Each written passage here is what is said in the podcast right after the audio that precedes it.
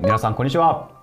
いや今日もですね大変素晴らしいゲストにお越しいただいております JR 東日本企画代表取締役社長の赤石さんですどうも赤石です。よろしくお願いします。いや赤石さん本当ありがとうございます、いや僕ですねあの結構ダメ元オファーだったんですよ。あ、そうですか。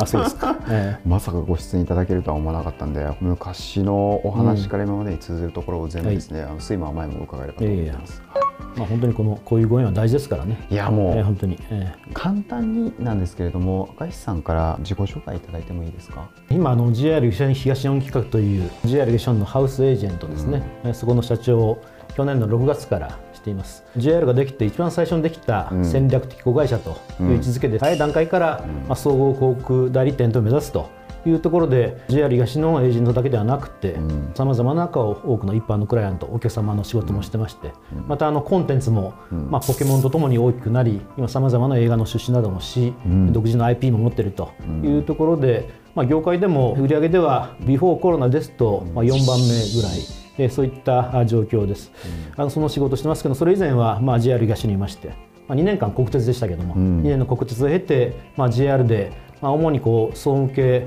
人事系そういったバックオフィスのが半分、またあのマーケティングとまたあのウェブと、まあ、こういったあ営業系が半分ということで、まあ、そういうキャリアを、ん。えーこれまで経ってます。ポケモンとともに大きくなったってなんかいいフレーズですね。ねまあ、もちろん権利はもうポケモン会社ができはい。て全て持ってるわけじゃないんですけども、うん。やはりポケモンという世界に通用する、まあ、現地でもそうですけども、うん。いろんな映画アニメとともにですね、はい。当社の存在もし今でもさまざまなお客様ともお付き合いありますけれども、まあ、ポケモンというのはいろんな層の中でも、まあ、若い層、新しいこうお客様を開拓したいという時に、ポケモンと大変大きな、やっぱりインパクトのあるアイテムですので、ん。そういった面ではあそこで大きくなったという感じしますね、まあ、そこのこの信頼感ではい。さまざまなこうコラボレーションが進んできたというところ。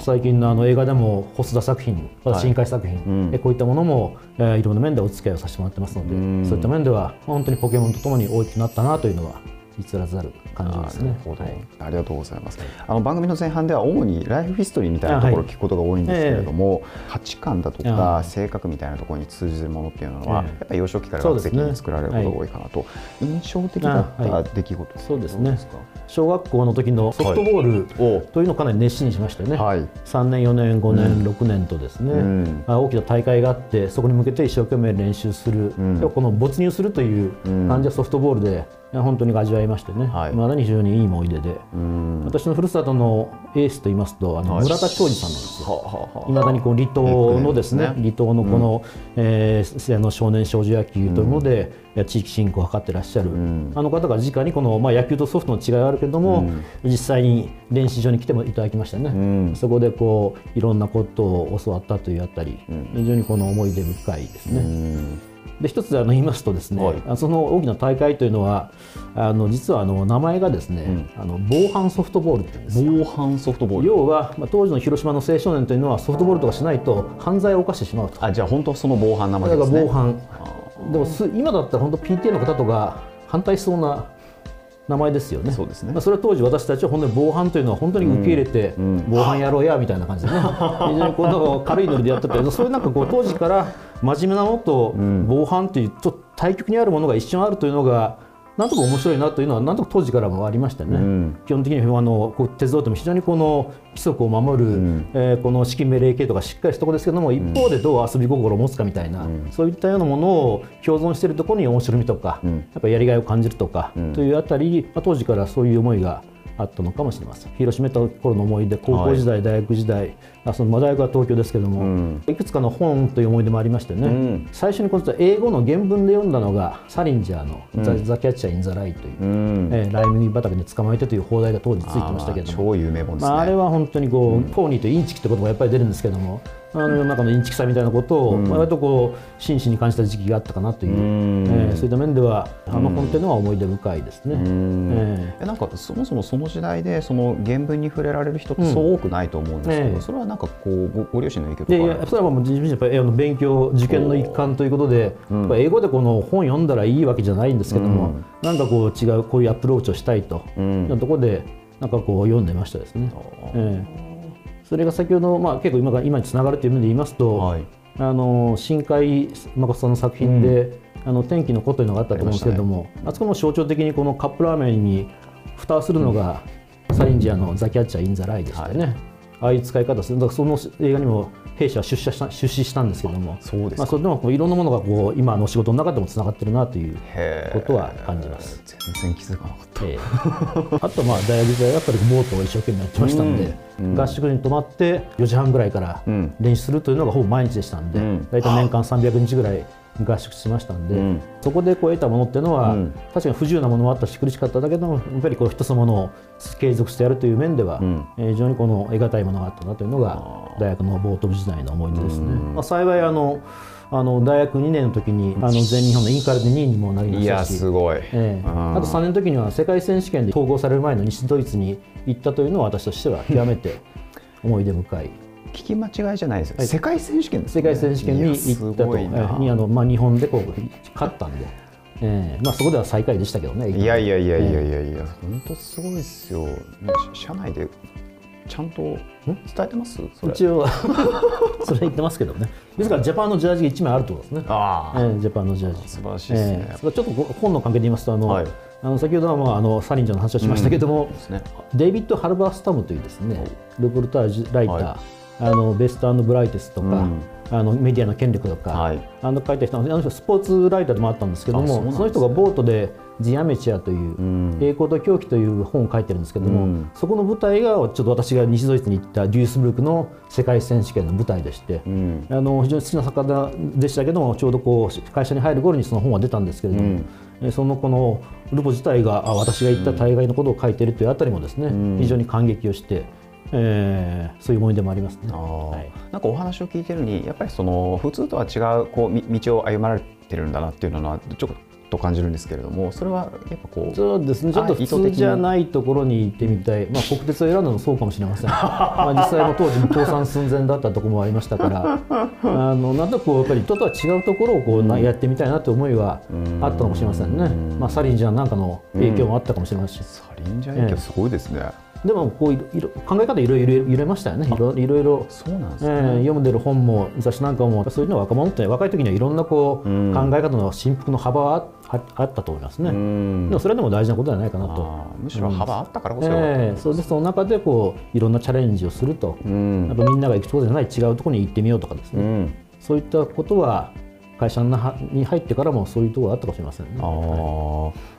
とはいえ当時国鉄を選ばれたっていうのは、そのまあ他にも選択肢がある中でどういう意思決定だったんですか？通常じゃないところの世界でこう試してみたいということと、やっぱり国鉄は厳しい中だったけども、うん。やっぱり鉄道というのはこれからも必要だろうとん。いう中で、えーこの新しく変わる今大変かもしれないけども、そういう世界に飛び飛び込んでみようという、うん。あと直接の原因は、まあ、その大学のボート部の先輩にもうん国鉄の方がいたというところも一つありましたからね。当時はあれですもんね。ネットで就活するみたいな感じじゃないですもんね。全くそうですね、やっぱり限られた情報の中で、やはりこう近い人がどういうところに行ってるかというあたり、ん。まあ、ここ大きかったですね。あ特にあの一橋屋の文化系の総合大学ですので、ん。まあ、銀行と商社で大体半分ぐらいはそこに行ってる感じがありましたから、違うところに行ってみたいと。いうのがあったのは確かですね。あー長く続く JR さんキャリアの中でのターニングポイントがいくつかあるとしたら一番最初はなんかどどのタイミングでですね。大きな前提としてその、はい大きく変わったというのはあまり意識したことはなくどちらかというとやっぱこう連続性を持って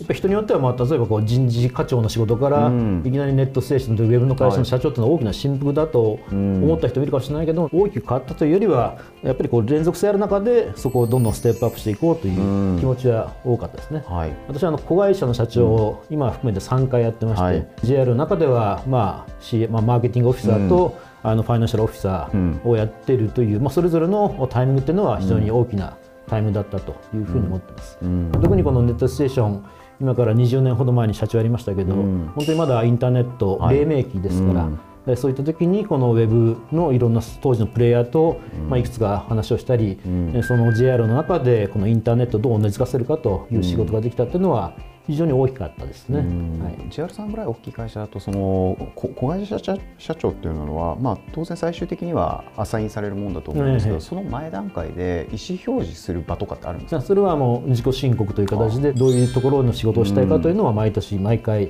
ちゃんと申告することになってますね。まあ、しかしながらそれがなかなかマッチングできるかといえば私も人事の仕事をしましたけども、はい、そうはなかなかならない。あなるほど。えー、しかしやっぱりこのそういう希望を出すというのがありました、うん、で私もそのこのインターネットの仕事をやってみたいということを出してたわけじゃなく、はい、なかったですから、うん、それまではどちらかというと、えー、総務人事系の仕事が長かったんで、うん、えー、いや意外な人事ではあ。りましたけどね。そうなんですね、はい、とはいえなんかその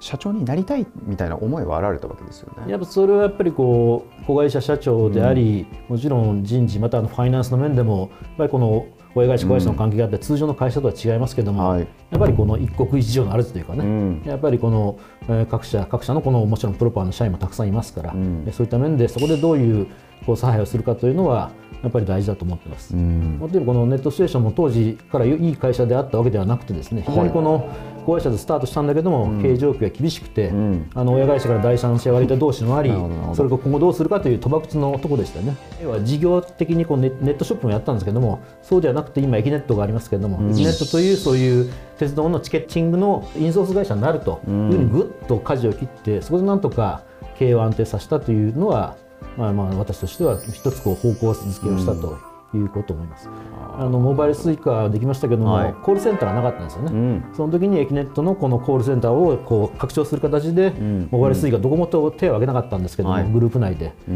ットステーションがモバイル Suica のこのコールセンターというものをやろうということを手を挙げて、そういったも含めてぐっとこう仕事が増えて、そこでこの業績の安定というものを図られたということはありましたですね。はい、そういう面であの子会社の社長もちろんこう一部署に近いかもしれませんけども、うん、通常の会社に比べてそういう世界であっても子会社の社長だとやはりこう子会社なりのダイナミズムはあるので、うん。うん、そこでこの経営の方向性とかあるいは人材開発をどうするか、うん、こういったものは鍛えられたというふうに思います。あまあ全然一部署に近くないと思いますけどね。お話を伺ってるとシチュエーション的にボボトムな